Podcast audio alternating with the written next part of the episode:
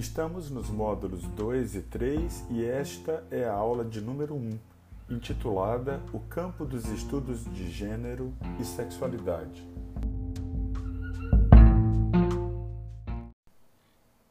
Se eu pudesse definir de uma maneira muito geral o campo dos estudos de gênero e sexualidade, eu diria que se trata de um conjunto de disciplinas e perspectivas teóricas muito distintas que investigam o processo pelo qual uma pessoa se torna homem ou mulher e vem a praticar a sua sexualidade de uma determinada maneira e o que esse processo tem a ver com as relações sociais de poder nas quais esta pessoa se encontra inserida. Na verdade, eu estou me referindo ao campo dos estudos de gênero e sexualidade no singular por razões meramente didáticas. De fato, esse campo não é unificado. Dentro desse campo, nós vamos encontrar, por exemplo, os diversos tipos de feminismos, os estudos de gênero propriamente ditos e os assim chamados estudos queer. Muitos trabalhos têm indicado que o termo gênero começou a ser utilizado entre as décadas de 40 e 50 do século passado no interior do discurso médico, principalmente para explicar o assim chamado desvio sexual. Foi nos Estados Unidos que a clínica médica, de meados do século passado, se dedicava então às chamadas anomalias da sexuação, como por exemplo o então chamado hermafroditismo. Na língua inglesa, a palavra gender, que se traduz em português por gênero, designa simplesmente o que na tradição das nossas línguas neolatinas, incluindo o português, a gente sempre chamou de sexo. Tanto a palavra inglesa gender como a palavra portuguesa gênero têm a mesma origem latina na palavra generare, que significa gerar, produzir. Mas apenas mais recentemente, no Brasil, por exemplo, a palavra gênero ela vem sendo utilizada para designar o sexo de uma pessoa. Antes disso, ela era usada como um sinônimo de classe ou de espécie, como, por exemplo, em gênero literário. O que nós encontramos então nos primórdios do uso da categoria gênero no discurso médico era a tentativa de lidar de maneira normativa com dois fenômenos que interpelavam o discurso médico e que eram o fenômeno da intersexualidade de um lado e do outro o fenômeno da transexualidade ou da transgeneridade. No entanto, para Mara Bibeiros, antropóloga colombiana, coube sim ao feminismo, enquanto movimento social, a transformação do gênero de conceito normativo em uma ferramenta crítica em termos políticos e teóricos. Assim, o conceito de gênero é apropriado e difundido pelo movimento feminista da segunda metade do século XX como uma forma de desnaturalizar o sexo. A história de constituição desse grande campo de estudos de gênero e sexualidade começa com as mulheres e com o feminismo. E por que começa com as mulheres? Porque durante muito tempo na história da humanidade, os homens monopolizaram os discursos sobre as mulheres e sobre os seres humanos em geral. Por razões meramente didáticas, costuma-se periodizar o movimento feminista em ondas, que seriam momentos históricos privilegiados que condensariam as reivindicações principais dos movimentos de mulheres. A primeira onda do movimento feminista é aquela que vai do fim do século XIX a meados do século XX. A mulher, até então, havia sido encerrada dentro do espaço doméstico. Então, as principais reivindicações feministas nesse momento histórico se dão em torno dos direitos de igualdade com relação aos homens, principalmente o direito ao voto, a participação política, a participação na vida pública, mas também em torno da abolição da escravatura. A retórica que predomina nessa primeira onda é a do liberalismo e a do universalismo. As mulheres defendiam principalmente a igualdade com relação aos homens. Por isso, esse primeiro feminismo é também chamado de feminismo igualitário. A segunda onda do feminismo tem início em meados dos anos 50 e vai até meados dos anos 90 do século passado. Aqui nós temos uma mudança com relação à primeira onda. Começam a se constituir uma série de estudos e teorias sobre a condição da mulher e que tentam explicar a origem e as condições da opressão feminina principalmente nas décadas de 60 e 70, tem origem um movimento chamado de feminismo radical, que busca construir um conjunto de teorias que explique a condição de opressão feminina. As lutas, então, se reorientam para um movimento de transformação social capaz de erradicar essas condições de opressão feminina.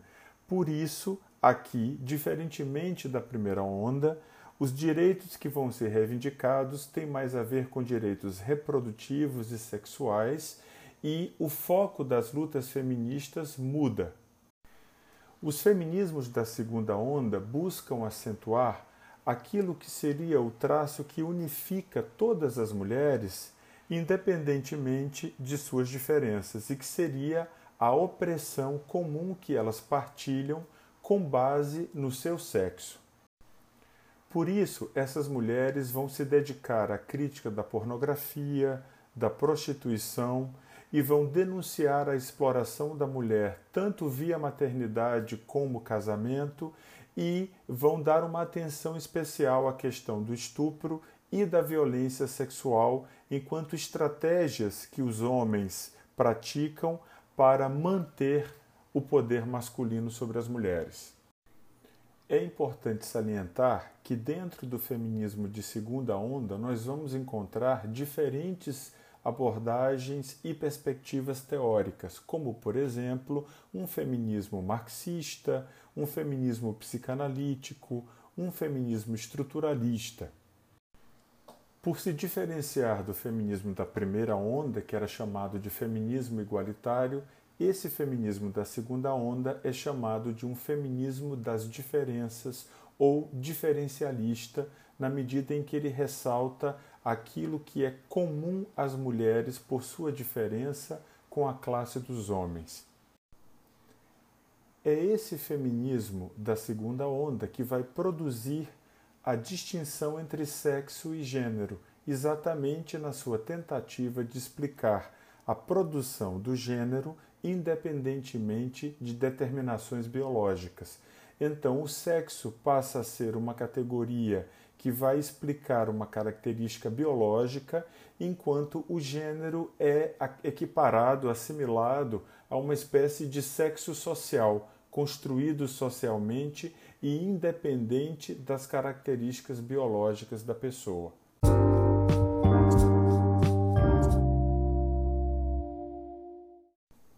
Uma terceira onda do feminismo teria se constituído mais recentemente, a partir dos anos 90 do século passado.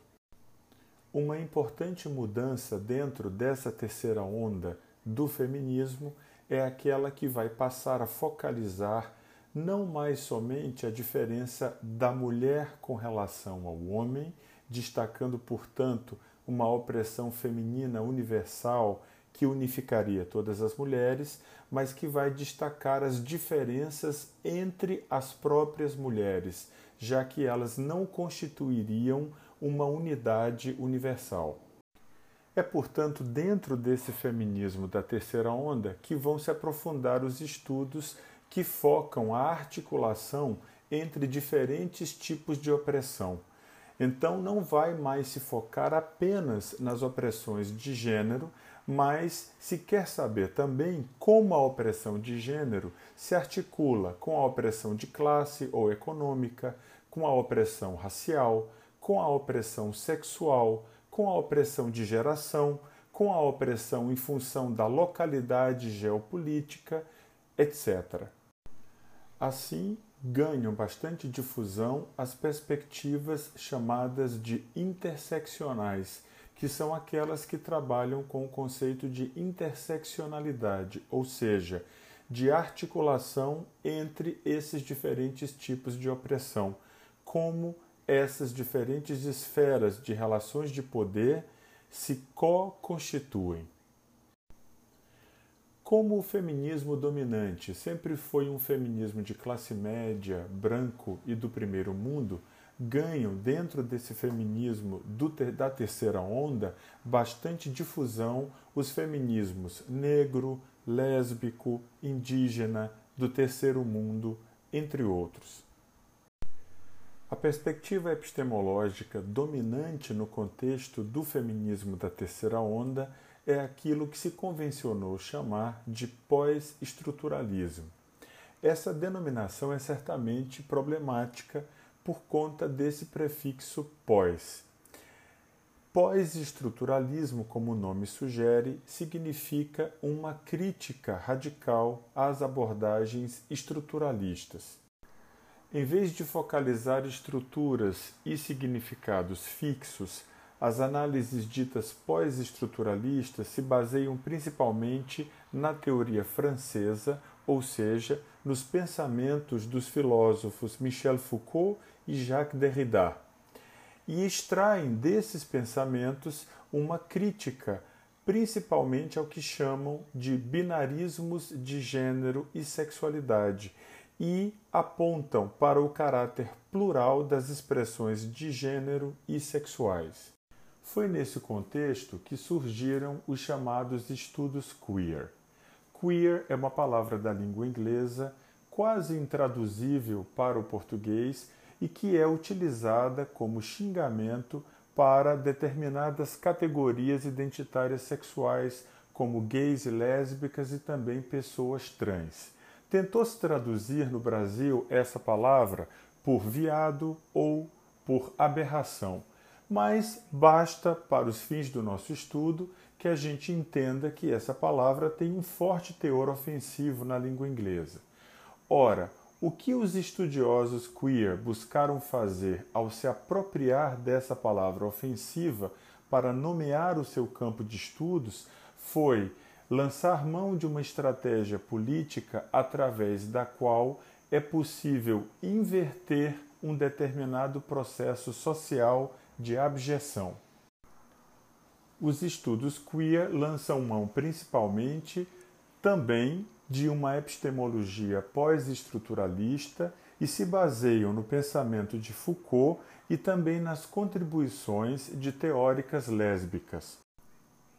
A crítica queer busca então fazer uma análise dos processos sociais de normalização e abjeção, ou seja, buscam entender como determinadas categorias identitárias são hierarquicamente posicionadas como melhores, superiores, com relação a outras que são excluídas e localizadas em posições marginalizadas.